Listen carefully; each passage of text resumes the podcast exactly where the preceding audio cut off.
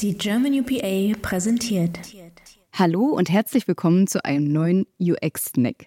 In der aktuellen Ausgabe des UX und Usability Podcasts hatten wir Daria Lewandowska und Tilman Büttner zu Gast. Daria arbeitet derzeit als User Experience Managerin bei der Karl Remigius Fresenius Education Group und Tillmann ist Senior UX Writer bei der Modular Design GmbH. Bist du bereit für knackiges Wissen zum Thema UX Writing?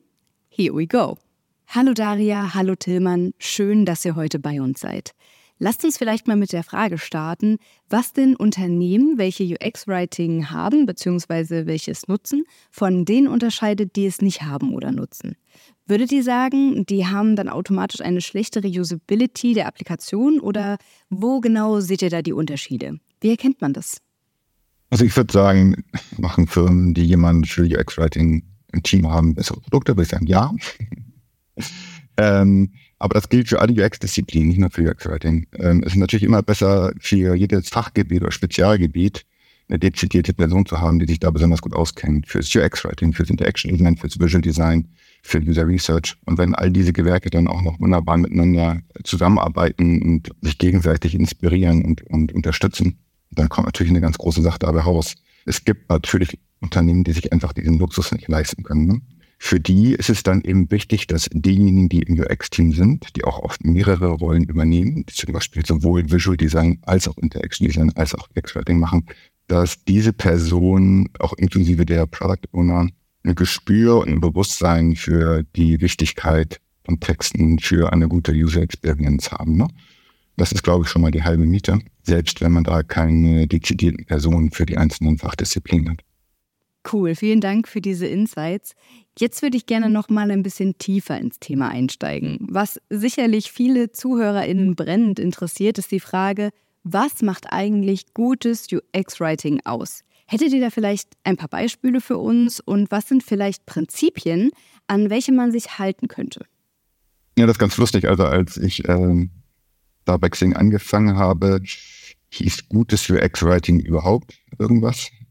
Das UX-Writing, also irgendjemand, der sich mit Texten auseinandersetzt. Ähm, und da war ich mehr oder weniger Übersetzer von Techie-Deutsch in normales Deutsch für Normalsterbliche.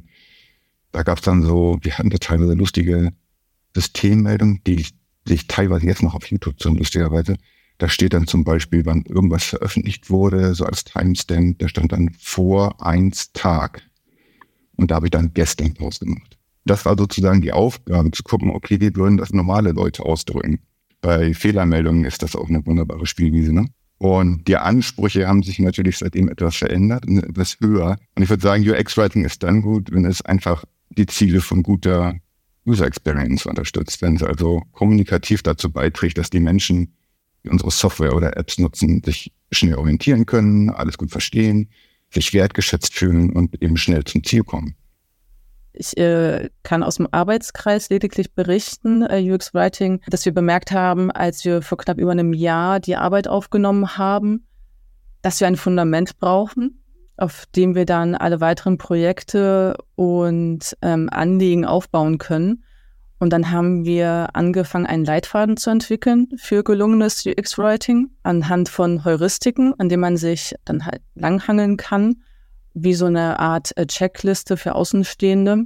Es soll auf jeden Fall eine Hilfestellung sein für alle, die sich mit diesem äh, Bereich auseinandersetzen möchten und sich da reinlesen wollen. Also Aspekte sind zum Beispiel halt Nützlichkeit, Prägnanz. Zuletzt haben wir beispielsweise auch entdeckt, dass fehlerfrei eine sehr wichtige Heuristik sein kann, je nach Kontext natürlich diverse andere, die wir wahrscheinlich auch hier verlinken können, dann ähm, im Podcast oder im Post.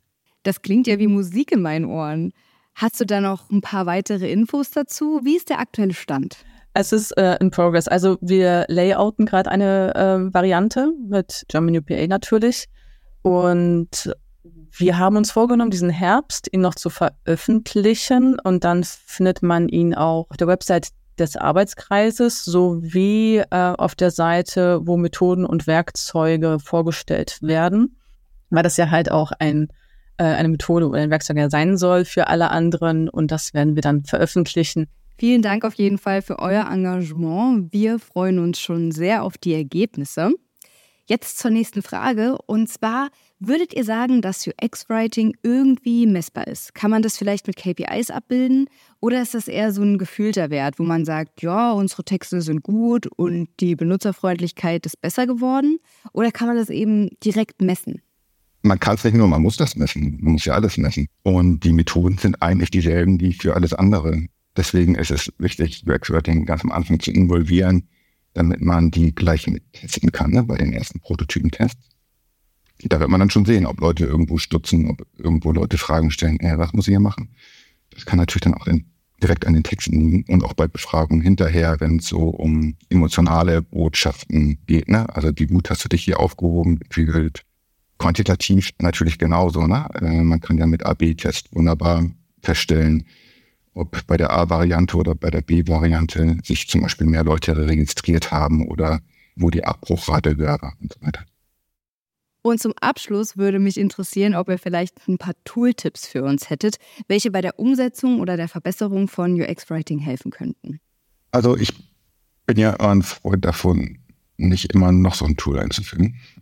Also nutzt das, was ihr habt und guckt, wie ihr die äh, Tools nutzen könnt, oder welche Tools sich besonders gut dafür eignen, auch äh, Texte abzustimmen.